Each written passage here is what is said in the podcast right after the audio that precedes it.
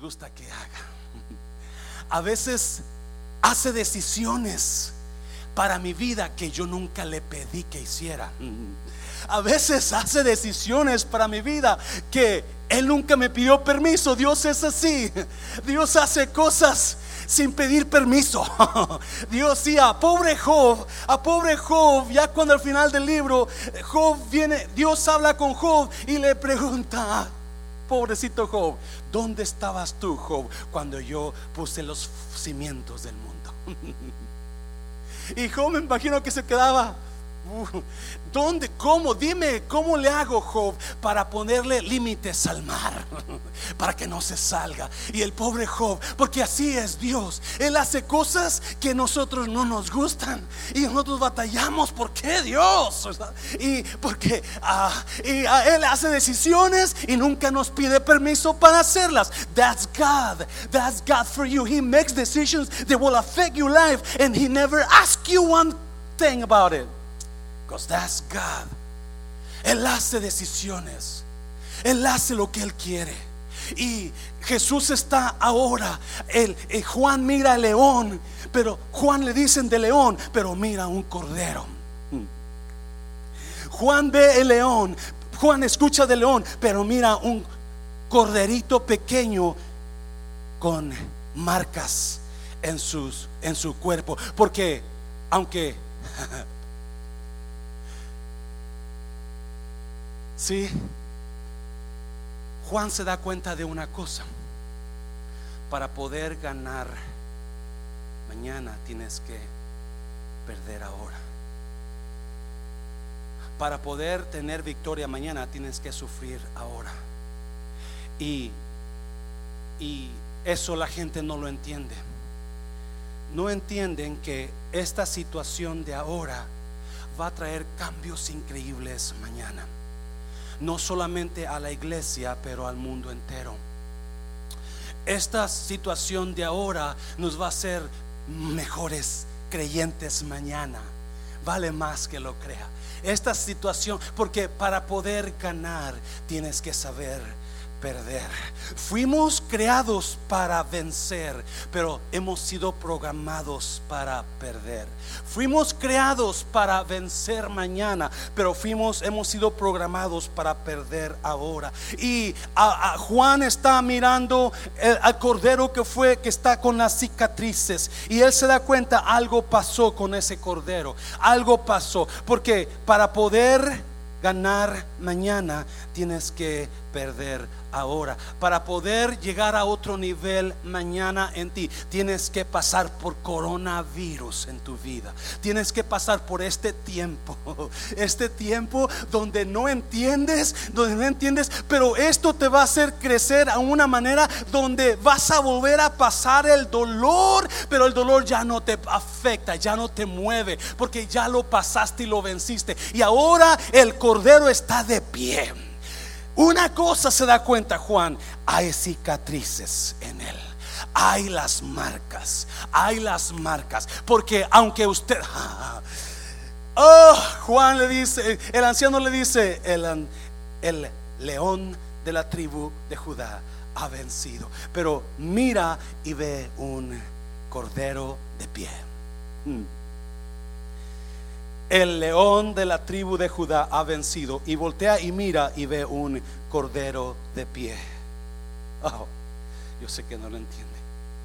El león que ahora reina, un día pasó por coronavirus, un día pasó por golpes, un día pasó por azotes, un día pasó, pero aunque lo tumbaron, aunque lo tiraron, aunque cayó, se levantó y ahora está de pie.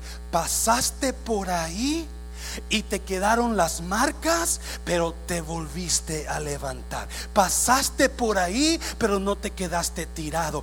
Cuando dice el león de la tribu, ahora y ve el cordero, me hace saber que lo que Jesús pasó, la muerte, la tumba, fue temporal, porque todo lo que pasa en la vida que viene de Dios para ataque es temporal. Todo lo que Dios permite, toda situación negativa en nuestra vida es temporal. Y el hecho de que es temporal y el anciano dijo, el león de la tribu de Judá ha vencido. Eso me dice a mí, yo pronto voy a vencer esta situación. Este coronavirus pronto va a pasar. Esta situación va a pasar. So levanto mi cabeza y le digo a Dios, gracias Dios, porque esto va a pasar. Y aunque estoy ahorita quizás en dudas, aunque quizás estoy como cordero, Dios mío, un día voy a estar acá arriba porque pasé y vencí la prueba. Oh, aleluya.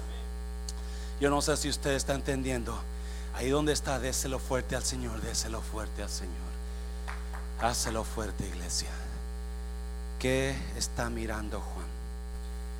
No, cuando comencé el servicio, yo le decía a usted, si usted lo entiende, usted va a salir bendecido, porque el final del capítulo 5 es lo que da el mensaje. Mira, capítulo 5, versículo 8. Dice, cuando hubo tomado el libro, bendito libro, ¿qué tiene ese libro? ¿Por qué es tan especial ese libro? Y cuando hubo tomado el libro, los cuatro seres vivientes y los 24 ancianos se postraron delante del Cordero. Todos tenían arpas y copas de oro llenas de incienso, que son las oraciones de los santos.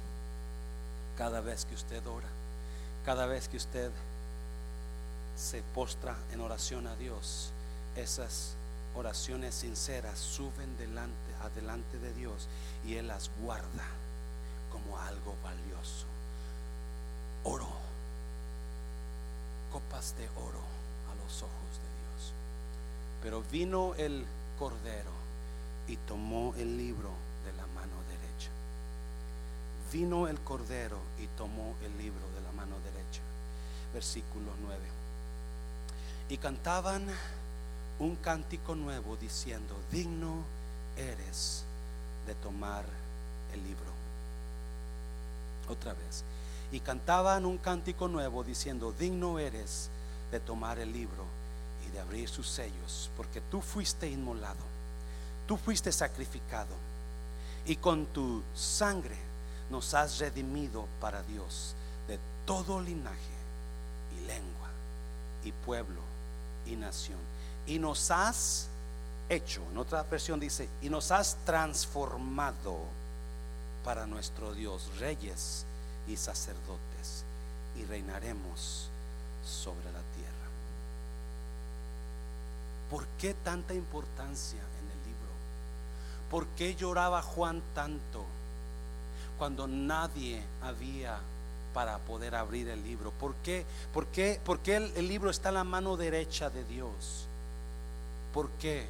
Porque el ángel grande y fuerte a gran voz habla y dice, ¿quién es digno de abrir el libro y desatar su ¿Quién? Y dice Juan que nadie.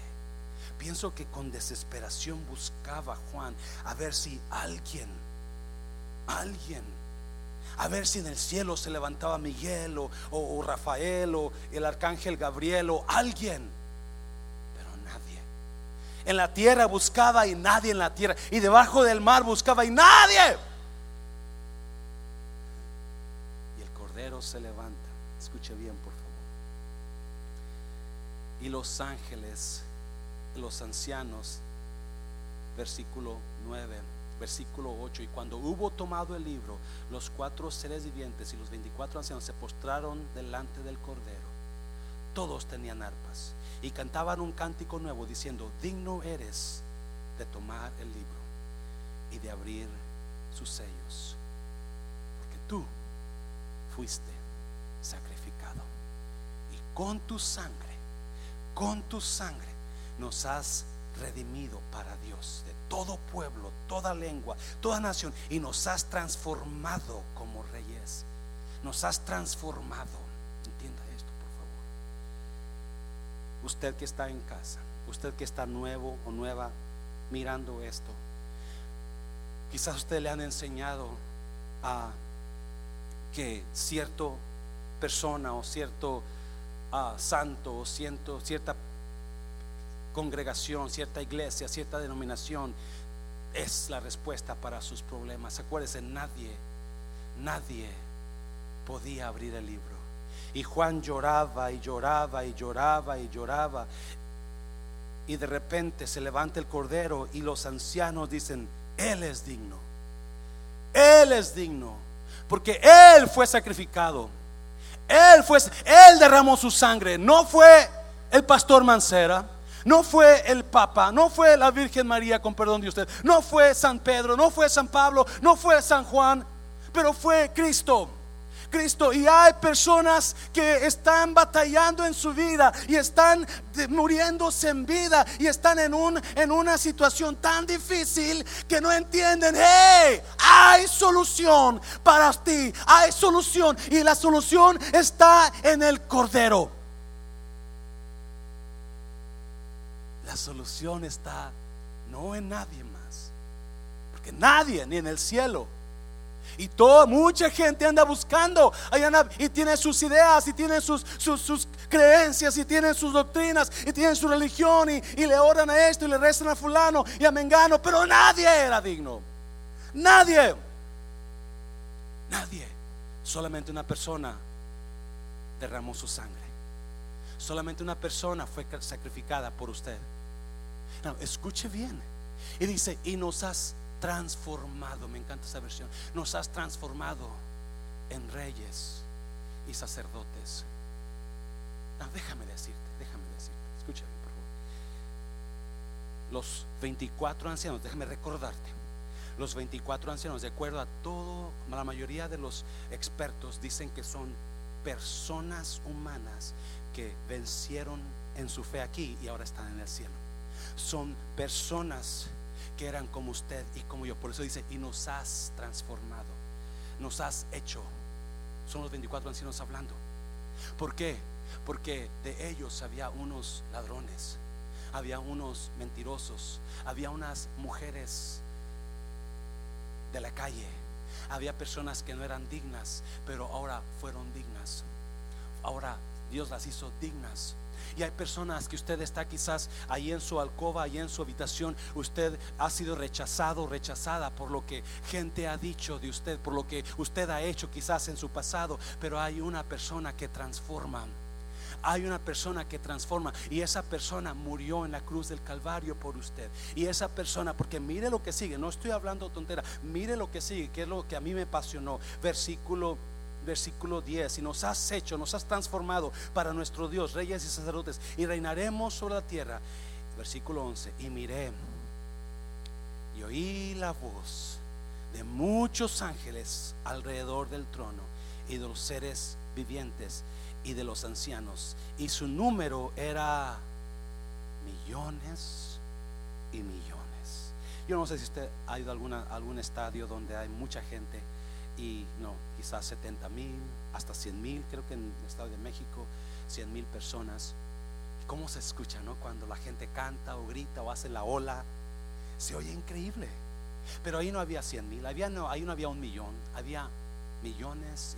escuche bien, por favor, mire, te lea conmigo. Y versículo 12, que decían a gran voz, el cordero que fue inmolado es digno de tomar el poder, las riquezas, la sabiduría, la fortaleza, la honra, la gloria y la alabanza. No, mire versículo 13, si usted está, tiene su Biblia. Mírelo por favor. Y a todo lo que, a todo lo creado, a todo lo creado que está en el cielo y sobre la tierra y debajo de la tierra y en el mar y a todas las cosas que en ellos hay. So, ¿Cuánto es todo lo creado?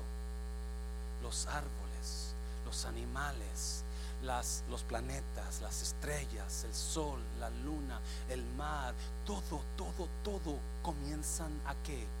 Hablar comienzan, versículo 13, y a todo lo creado que está en el cielo y sobre la tierra y debajo de la tierra y en el mar y a todas las cosas que en ellos hay, oí decir al que está sentado en el trono y a quien y al cordero sea la alabanza la honra, la gloria y el poder por los siglos de los siglos. Los cuatro seres vivientes decían, amén. Y los veinticuatro ancianos se postraron sobre sus rostros y adoraron al que vive por los siglos de los siglos. Un momento increíble en toda la creación, en el cielo, en la tierra, abajo de la tierra, en el mar, en toda un momento cuando Jesús toma el libro cuando Jesús toma el libro, escuche bien, es un es, despierta un momento de adoración mundial, creacional, donde todo mundo se alegra y es. ¿Qué contenía ese libro? ¿Qué contenía ese libro que hace que todo lo que lo creado se, se goce? Oh my God, oh my ¿Sabe qué está pasando aquí? En la ley romana había una ley cuando había un testador, alguien iba a dejar un testamento. Y cuando alguien agarraba, iba a dejar un testamento, ellos lo que hacían, agarraban un, un rollo, un pergamino. Y el testador tenía que agarrar siete siete testigos, porque en ese pergamino iba a haber siete sellos. Y cuando comenzaba el testigo, iba a haber un, una persona que le llamaban el testigo fiel, una persona de alta confianza.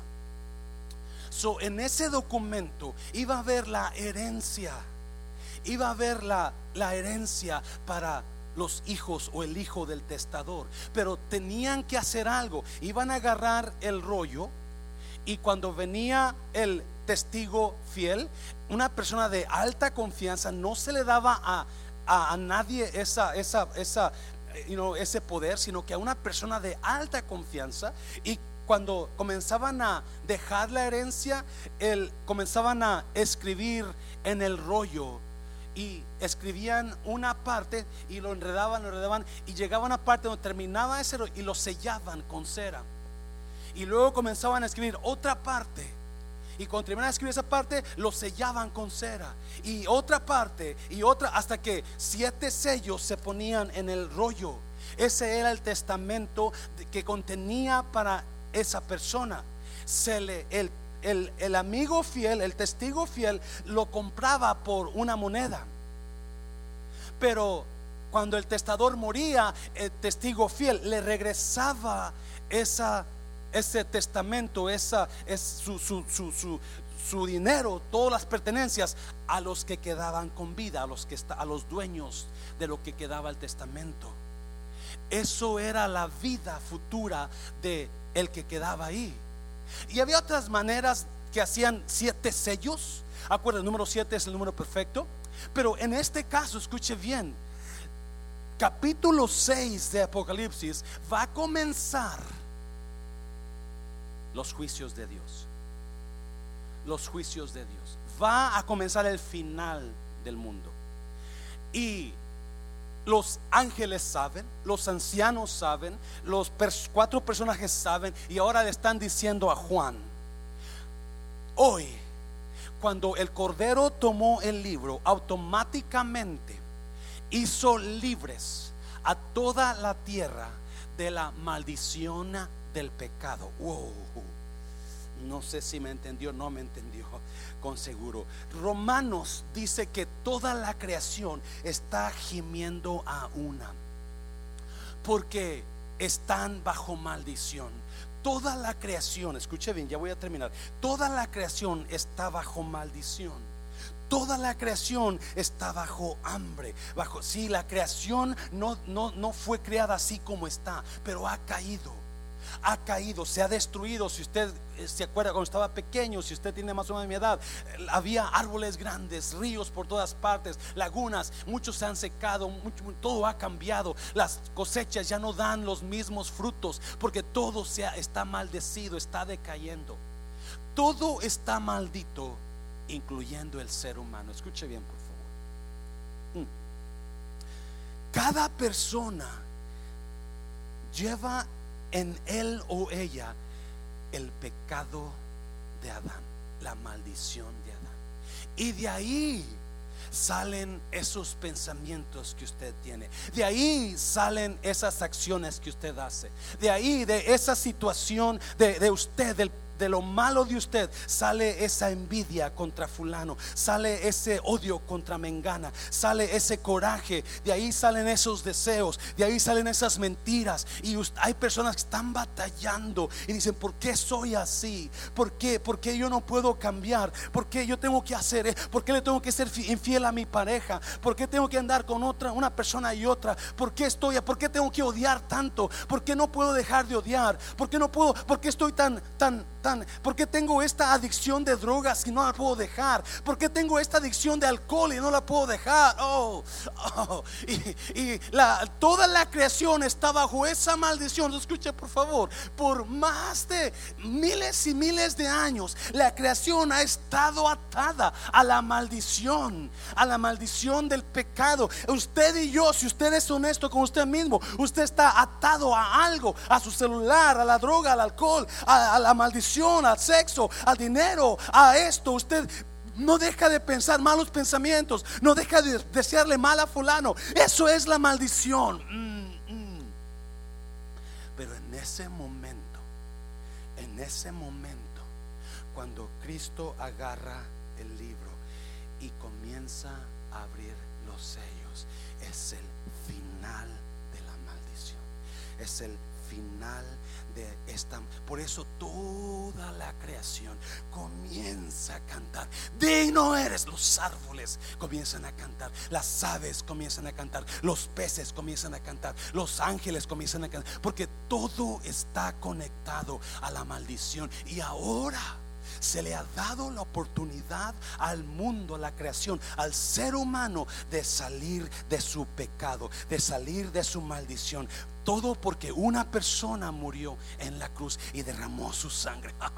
No fue fulano, no fue mengana, no fue la, la, iglesia sutana, no fue la iglesia mengana, no fue la religión mengana, no fue aquel, no fue, no fue uno, fue uno. Y cuando él murió en la cruz, él pudo hacer libre a toda persona que crea en él. Mm, mm.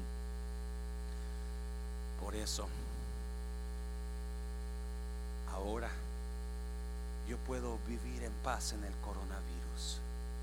La era del coronavirus a mí no me afecta.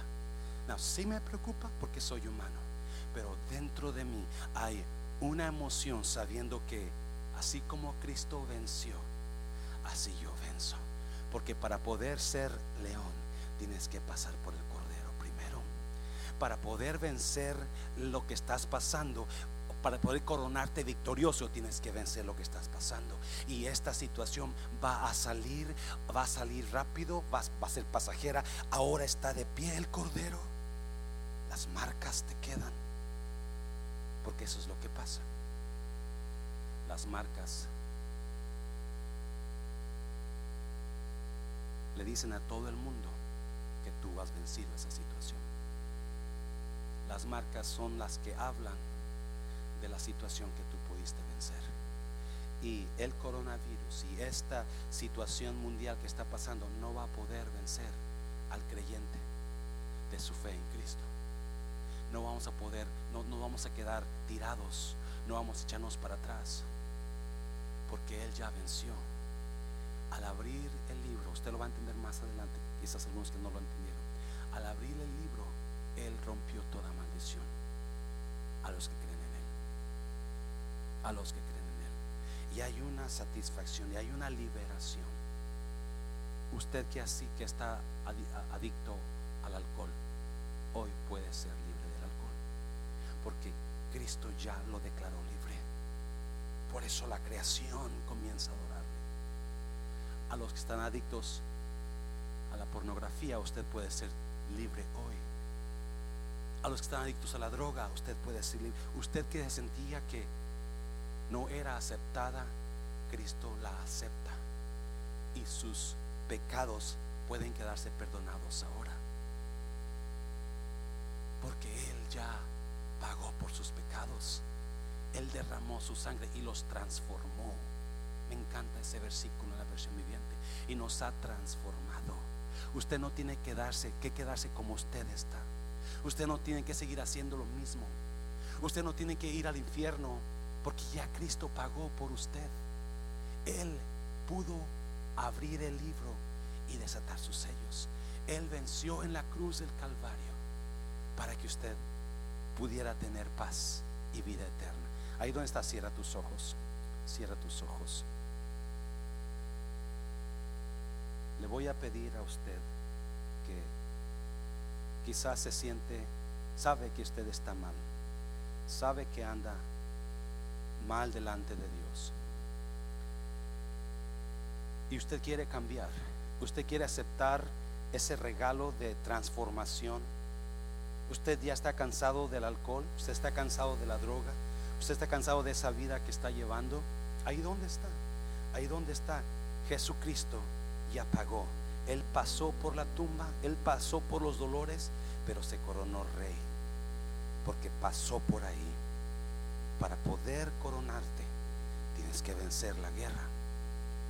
Para poder llamarte victorioso, tienes que pasar y vencer la victoria. Alguien está, quizás usted que está en su casa, quizás usted mujer, sus hijos no tienen papá porque nunca se casó y usted ha tenido relaciones con personas. Dios quiere limpiar su vida y Dios quiere transformar su vida.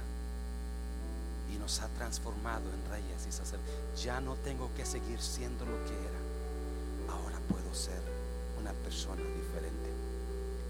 Y qué precioso cuando Dios, escuche bien, la Biblia dice que Dios perdona y olvida el pecado. Dios perdona, Miqueas 7, 18 y 19 dice que Dios como tú que perdona la maldad y olvida el pecado. Dios quiere perdonar y quiere darle paz, esa culpa que usted tiene por lo que ha hecho, Dios quiere quitársela. Él ya pagó, Él ya pagó, Él ya venció esa situación que usted está viviendo que no debe de vivir, hoy puede parar. Jesús dijo, yo soy el camino y la verdad y la vida. Nadie viene al Padre si no es a través de mí. Él es el único. No hay nadie más. Juan lloraba mucho porque no había nadie que pudiera tomar el libro. Ahí como está. Si usted está dispuesto a cambiar su vida, si quiere que Dios lo perdone o la perdone, ¿por qué no hace esta oración conmigo? Hágala de usted, cierre sus ojos y una vez que usted haga esta oración, escuche bien, sus pecados van a ser perdonados porque Jesús lo dice así. Pablo dice, y esta es la palabra de fe que predicamos, que si creyeres en tu corazón que Jesús es el Hijo de Dios y que Dios lo levantó de los muertos, serás salvo. Si creyeres con tu corazón y confesares con tus labios. So usted, vamos a confesar ahora. Diga conmigo, Señor Jesús, te entrego mi vida en esta mañana. Ya no puedo más con mi situación. Yo sé que soy un pecador y que mis pecados me están llevando al infierno mis pecados están destruyéndome. Mis pecados están destruyendo mi familia. En esta mañana, Señor Jesús, te entrego mi vida. Yo me arrepiento de mis pecados. Perdóname, Señor. Perdona todo lo que he hecho en mi vida. Yo quiero cambiar y yo sé que tú me puedes cambiar y me puedes transformar. En esta mañana yo te confieso como mi Señor y mi Salvador personal. Gracias por amarme. Gracias por derramar tu sangre en la cruz del Calvario. Gracias por la cruz. En el nombre de Jesús. Si usted hizo esta oración de fe, yo le animo para que usted busque una iglesia. Ahora que pase todo esto, ah, busque una iglesia, conéctese con alguna iglesia. Aquí estamos nosotros cada domingo a las 11, cada miércoles.